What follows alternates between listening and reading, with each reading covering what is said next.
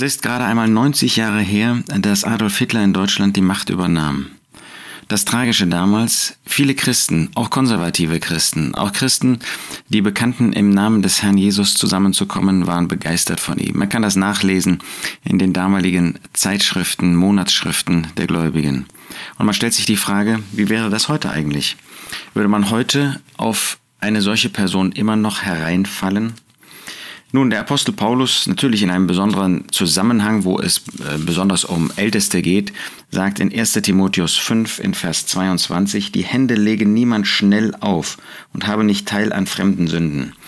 Da geht es natürlich nicht um Begeisterung für jemanden, aber das zeigt, wie wir auch im Blick auf solche, die mm, zum Beispiel in Frage kommen für einen Ältestendienst, wie wir uns irren können, wie wir blind sein können für die Realität.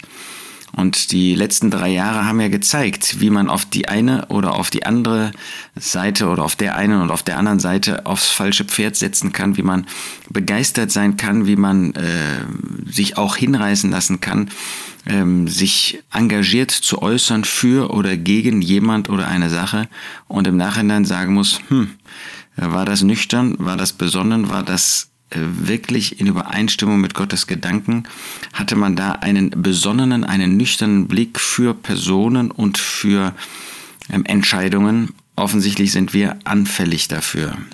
Wie war das denn in Israel während der Wüstenreise? Da war eine Rotte Koras. Korah war ein Mann. Ähm, dann hat er zwei aus einem anderen Stamm ähm, zu sich auf ähm, sein Boot geholt und dann finden wir, dass da eine ganze Rotte zusammengekommen ist. Eine ganze Menge an Leuten, die in die falsche Richtung weitergelaufen sind. Ähm, wie ist das möglich, ähm, wenn man im Volk Gottes ist, wenn man in der heutigen Zeit ein bekehrter Mensch ist und dann doch hinter Menschen herläuft, die nicht nach Gottes Gedanken reden die nicht nach Gottes Gedanken in die äh, Richtung laufen, dem Herrn Jesus in persönlichen und gemeinschaftlichen Leben wirklich konsequent nachzufolgen, und zwar auf einer biblischen Basis, nicht auf einer Basis, die ein Hinterherlaufen hinter Menschen bedeutet. Wie war das im Volk Israel, wenn wir an die Zeit von David denken? Das war doch ein treuer Mann, das war doch ein hingebungsvoller Mann, ja, der hatte auch gesündigt. Aber da kam auf einmal ein Absalom sein eigener Sohn, jemand, der also aus dem Volk Gottes kam. Und da heißt es in 2 Samuel 15, da schaffte sich Absalom Wagen und Pferde an und 50 Mann, die vor ihm herliefen.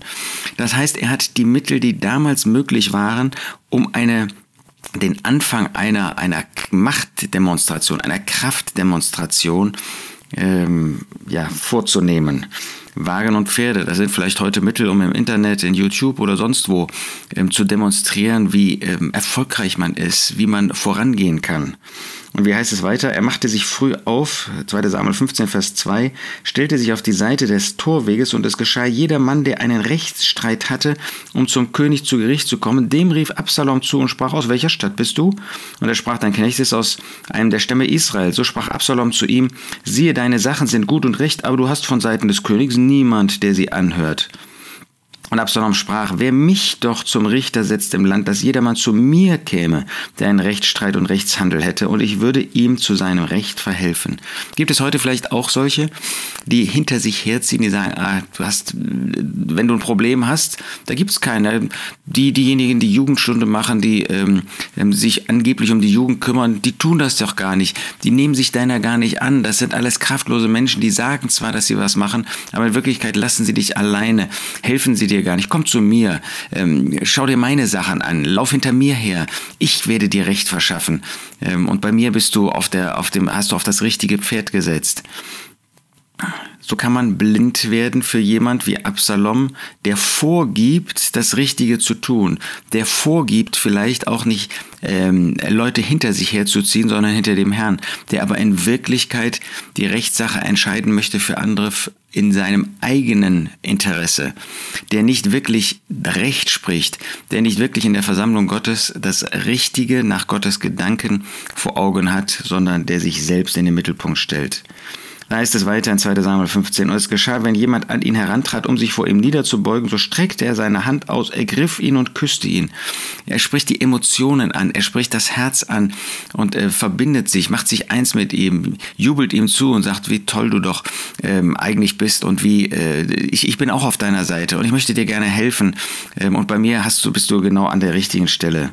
Und Absalom tat auf diese Weise allen Israeliten, die zum König zu Gericht kamen, und so stahl Absalom das Herz der Männer von Israel. Sie haben das gar nicht gemerkt, dass sie hinter jemandem hergelaufen ist, der das Herz weggestohlen hat nicht nur von David, sondern auch von Gott und hinter sich her. Was für ein furchtbares Erwachen war das für das Volk, als sie sahen, dass sie auf die falsche Person gesetzt haben. So war das auch bei Adolf Hitler.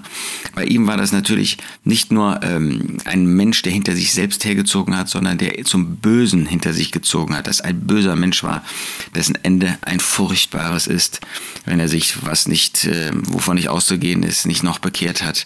Er hat sich selber das Leben genommen, das offenbart wie bei Ayatollah Teufel, dass es bei Adolf Hitler jedenfalls ein böser Mensch gewesen ist, wie eben Ahitophel das auch war. Aber wir sehen hier, was für Mechanismen greifen.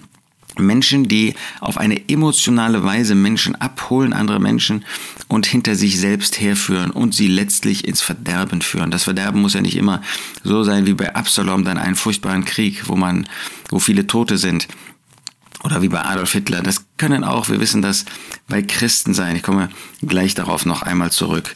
Sehr ähnlich übrigens, nicht ganz so erfolgreich wie bei Absalom, hat das später dann auch Adonir, ein anderer Sohn von David, getan. Wir lesen von ihm in 1. Könige 1, Vers 5. Adonir sprach, der Sohn Hagits, erhob sich ähm, und sprach, ich will König werden. Und er schaffte sich Wagen und Reiter an und 50 Mann, die vor ihm herliefen. Interessant. Genau dieselbe Methodik. Und wieder sind manche darauf, darauf reingefallen. Und zwar nicht nur ähm, das sogenannte einfache Volk, sondern wir finden Joab, den Sohn der Zeruja, Abiatar, den Priester, und andere, die hinter ihm hergelaufen sind. 1. Könige 1, Vers 7. Also auch da finden wir einen, der versucht hat, mit einer gewissen Kraftdemonstration 50 Mann, Wagen und Reiter. Was auch immer heute die Methoden sind, ja, ob im Internet oder auch in im Livestream oder auch in, in Live-Veranstaltungen. Man versucht Menschen, natürlich sagt man das nicht, also töricht ist man nicht, letztlich hinter sich herzuziehen. Man versucht groß zu sein und manche merken das nicht. Obwohl Abiatar Priester war, so treu war, er hat das nicht erkannt. Also es können auch treue Leute hinter solchen falschen Messiasen, hinter solchen falschen, ähm, charismatisch in dem Sinne, dass sie anziehend sind durch ihr Auftreten, durch ihre Emotionalität und so weiter, hinter sich herziehen und auf eine falsche Spur bringen. Ja, da kann man nur zur Besonnenheit und Nüchternheit aufrufen. Sprüche 3, Vers 21. Mein Sohn, lass äh, diese Worte, die Weisheit nicht von deinen Augen weichen. Bewahre klugen Rat und Besonnenheit. Überdenk mal, wenn du Menschen nachfolgst, egal wem, ob sie dich aufrufen zur Besonnenheit, ob sie dich aufrufen dazu, zu überdenken, ob das Wort Gottes so redet oder nicht. Oder sind es Menschen, die auf eine Spur führen, die letztlich weg von dem Herrn Jesus führt. Ähm, Titus 1 ähm, und 2 spricht zu allen Klassen von Gläubigen, die da genannt werden, ältere, jüngere, äh, Männer, Frauen, äh, von Nüchternheit und von Besonnenheit, dass wir besonnen sein sollen. Und in 2 Timotheus 3 lesen wir, dass es da Christen gibt, ähm, dass aus diesen solche sind, die sich in die Häuser schleichen und Weiblein gefangen nehmen, die mit Sündenbeladen von mancherlei Begierden betrieben werden, die allzeit lernen und niemals zur Erkenntnis der Wahrheit kommen können. Das sind Leute, die alle Zeit lernen, die alle Zeit vorgeben, ja, wir sind Lernende, wir sind solche, die, die auch da weiterkommen, aber sie kommen nie zum wirklichen Erkennen der Wahrheit. Sie kommen nie dazu, dass sie die Wahrheit nach dem Wort Gottes erfassen, für, gehen aber in die Häuser rein. Ähm, gerade solche, die jetzt hier Weiblein genannt werden, die eben empfänglich sind für Emotionalität, für emotionale Führung, ähm, für solche, die das Herz ansprechen. Ähm, das sind ja nicht Leute, der Teufel benutzt nicht Menschen, die irgendwie auch Christen, die ähm, irgendwie uneinsehnlich sind, sondern gerade solche, die das Herz ansprechen, die attraktiv sind in ihrem Auftreten, in ihrer Art und so weiter. Sind wir solche? Bleiben wir solche? Die mit dem Wort Gottes alles prüfen? Sind wir solche, die in das Wort Gottes schauen, um eine Bewegung anzuschauen? Äh, das war damals eine ungläubige Bewegung, Bewegung von Adolf Hitler. Und doch sind viele Christen dem gefolgt. Waren wir nicht ähm, fähig, ähm, waren wir nicht geistlich genug, um zu erkennen, was das für ein Mann war. Erst später äh, geschah das so. Mich hat das mal beeindruckt, dass Arno Gäbelein, der in Amerika lebte, obwohl er Deutscher war, ähm, nach Deutschland gekommen ist, weil er so ähm, erschrocken war darüber, dass die Christen diesem Mann nachgefolgt haben. Hat sich das vor Ort angeschaut, um zu erkennen, was da eigentlich los ist, dass so eine Unnüchternheit, so eine Unbesonnenheit der Fall gewesen ist. Wir wollen uns 1. Petrus 4, Vers 7 zu Herzen nehmen. Es ist nahegekommen das Ende aller Dinge. Und äh, das führt dann eben zu einer gewissen ähm, auch Begeisterung und auch Emotionalität. Das Ende, da müssen wir doch was tun, da, da muss doch sich was bewegen und dann wird man unnüchtern. Und was sagt Petrus dann? Seid nun besonnen und seid nüchtern zum Be Gebet.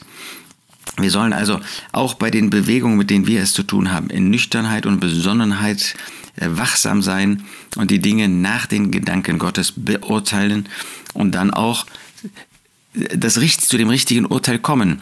Ähm, wir sollen nicht träge werden, ja. Wir sollen nicht solche sein, die alles ablehnen, sondern wir sollen einen nüchternen Blick haben über diejenigen, die uns vorgeben, voranzugehen, die vorgeben, Führer zu sein, ähm, oder die es tatsächlich auch sind, aber die uns in die falsche oder in die richtige Richtung führen können. Und nur weil einer weil jemand ja ähm, äh, ein oder zweimal oder zehnmal oder hundertmal richtig stand, heißt das nicht, dass er uns auch beim hundertersten Mal in die richtige Richtung führt. Wir sollen Vertrauen haben in solche, die sich bewährt haben nach dem Wort Gottes, aber wir sollen immer weiter, wie die Berührer, sollen wir ein Urteil haben auf der Grundlage des Wortes Gottes und Gott erwartet von uns, dass wir in dieser Weise auch erwachsen sind und zu einem biblischen, guten, Urteil kommen in Liebe und Wahrheit. Das können wir. Sonst werden auch wir einem neuen Adolf Hitler oder solchen wie Absalom oder wie Adonia hinterherlaufen und leider in die falsche Richtung laufen.